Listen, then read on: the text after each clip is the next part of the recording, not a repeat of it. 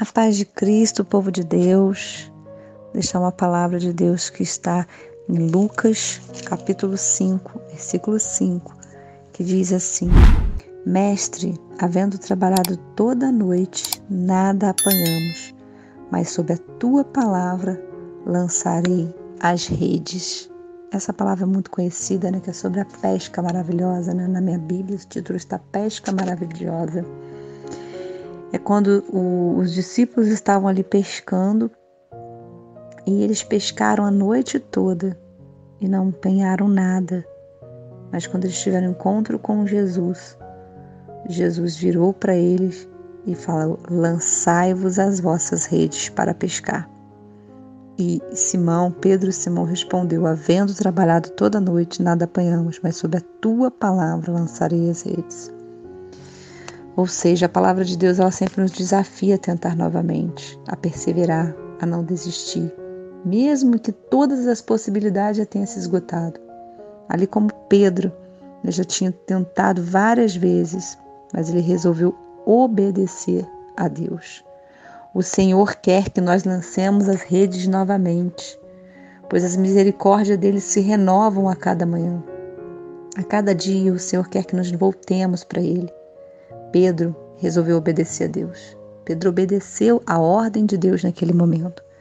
Após toda a noite de trabalho, quando nada havia pescado, eles estavam ali já lavando as redes, ou seja, já tinham desistido de tudo, não iam tentar mais. Né? Tudo declara ali que eles não iam tentar mais. Mas o Senhor transformou a decepção em motivação. E o Senhor liberou uma palavra para que eles jogassem no lugar mais profundo para que eles jogassem novamente as redes. E é isso que Deus nos diz hoje. Tente novamente, lance as redes de novo. Tente novamente. Coloque tudo aos pés do Senhor e busque a face dele. E tente novamente a continuar, a buscar, porque Deus, ele sempre quer que os seus filhos perseverem. Em Apocalipse 3:10 diz assim: porque guardastes a palavra da minha perseverança. Também eu te guardarei da hora da provação que há de vir sobre o mundo inteiro para experimentar aqueles que habitam sobre a terra.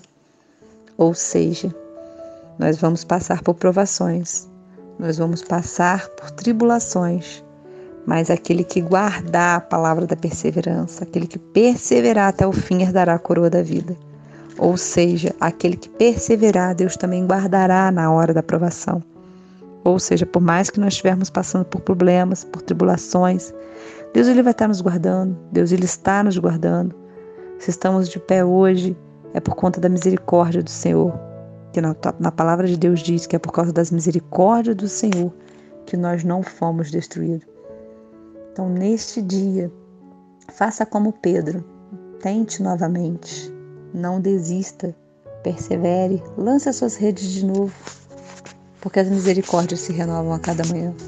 E Deus, Ele é um Deus que tem visto a tua luta. Deus é um Deus que tem visto todo o seu sofrimento, mas Ele jamais abandona um filho teu, como diz na Sua palavra. Ele sempre tem a resposta para aquilo que necessitamos. Pode não ser na nossa hora, pode não ser no nosso tempo, é no tempo dele, mas Ele jamais deixa de nos ouvir e de nos atender.